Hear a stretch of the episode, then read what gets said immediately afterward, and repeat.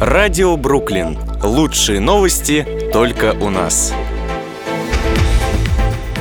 Испанские археологи при проведении раскопок в пещере обнаружили загадочную доисторическую доску каменного века со старинными изображениями животных.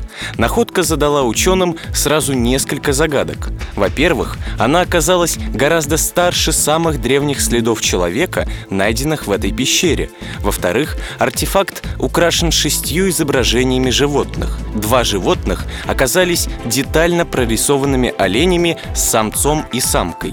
Оставшиеся два изображения представляют собой рисунки коз или коров. Их достоверного толкования тоже пока что нет. Нет пока у ученых и объяснения функциональной роли символов, которые нашли на камне.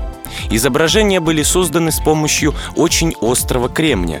Художник или художники смогли прорисовать даже анатомические детали, такие как глаза, уши, нос, рога и мех – Археологи считают, что возраст предмета может достигать и 15 тысяч лет, и что он относится к концу эпохи Палеолита.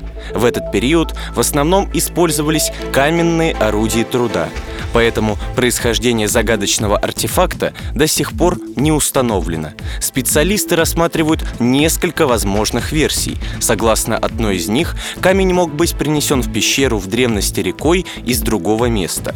По другой версии, артефакт тысячелетиями лежал в земле внутри пещеры, пока около 5-6 тысяч лет назад его назад не откопал кто-то из новой общины и не переложил на другое место. Эксперты все еще изучают это древнее произведение искусства, но пока они не могут даже сказать, были ли выполнены рисунки одним человеком или были ли они созданы в один и тот же момент времени. Не исключено, что рисунки создавались в течение длительного периода времени.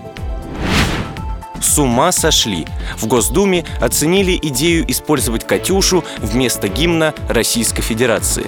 Депутат Госдумы прокомментировал новость о том, что композиция «Катюша» может заменить гимн России на международных соревнованиях из-за запрета на национальную символику страны.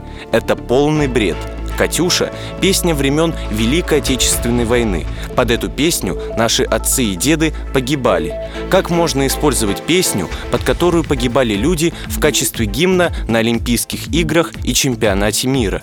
По словам депутата, никакого чувства патриотизма «Катюша» у детей уже не вызывает, потому что она известна только людям старшего поколения – Ранее комиссия спортсменов Олимпийского комитета России предложила, что вместо гимна Российской Федерации на чемпионатах мира и Олимпийских играх российские спортсмены могут выходить на площадки под песню военных лет «Катюша». Вариант использовать «Катюшу» вместо гимна возник не впервые. Еще в декабре ее предложил народный артист РСФСР Лев Лещенко. По его словам, песня должна быть сугубо эмоциональной, патриотической, такой, чтобы было ясно, что это российская песня. До 16 декабря 2022 года российские спортсмены не имеют права выступать на крупнейших международных соревнованиях под национальным флагом. Также запрещен к использованию исполнению гимн Российской Федерации. Такое решение принял спортивный арбитражный суд в связи с делом о допинге. Уроженец Украины Левчин стал миллиардером – Американец украинского происхождения Макс Левчин стал новым миллиардером. Forbes Соединенных Штатов Америки оценил состояние украинца в 2,7 миллиардов долларов. Максу Левчина принадлежат 11% акций одной из самых знаменитых фирм. Бизнесмен также является одним из соучредителей платежного сервиса PayPal. Ранее Рамблер писал, что российский миллиардер Алексей Мордашов отправил своего сына в армию после того, как его отчислили из высшего заведения.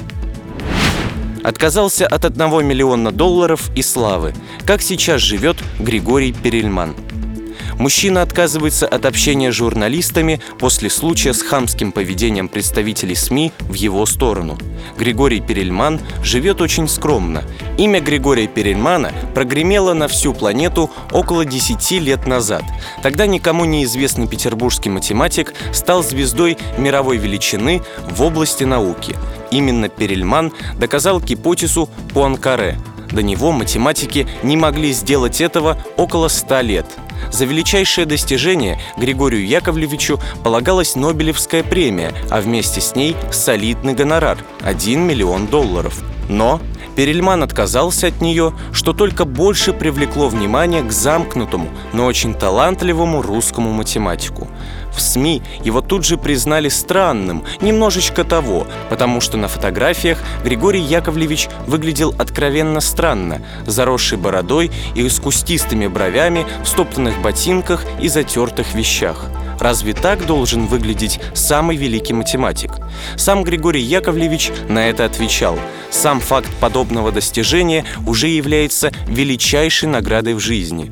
Кстати, журналистами он предпочитает не общаться, фотографируют они его украдкой. А все потому, что представители какого-то телеканала попытались грубо войти в квартиру Перельмана с камерой. Это его очень расстроило, и с тех пор на контакт с журналистами он идти не хочет.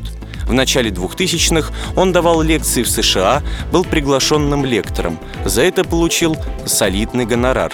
Теперь живет на проценты – а неопрятный вид Григория Яковлевича, ну что тут поделать? У талантливых людей свои причуды. Знакомых у него немного, но все говорят о том, что математик очень непритязателен в быту. Он довольствуется самым малым. Рацион скромный – хлеб, сыр, молоко. Больше не надо ничего. Одежду Перельман может носить по 10 лет – Потертости и немотность его совсем не волнуют. У него нет желания приобретать дорогое авто. Ходить он любит пешком. По молодости мог по 40 километров за день проходить, а сейчас 17-20 километров в день является для него нормой. Говорит, что при хождении наш мозг начинает активно работать. В Министерстве здравоохранения оценили вероятность заболеть COVID-19 после вакцинации. Вероятность заболеть коронавирусом после вакцинации минимальна, заявил заместитель министра здравоохранения России Павел Пугачев. По его словам, препарат работает хорошо – мы можем оценивать эффективность вакцины с точки зрения возможности заболевания после первой и второй вакцинации. Мы сейчас видим, что эти показатели минимальны, что вакцина действительно хорошо работает. Цитируют его РИА Новости.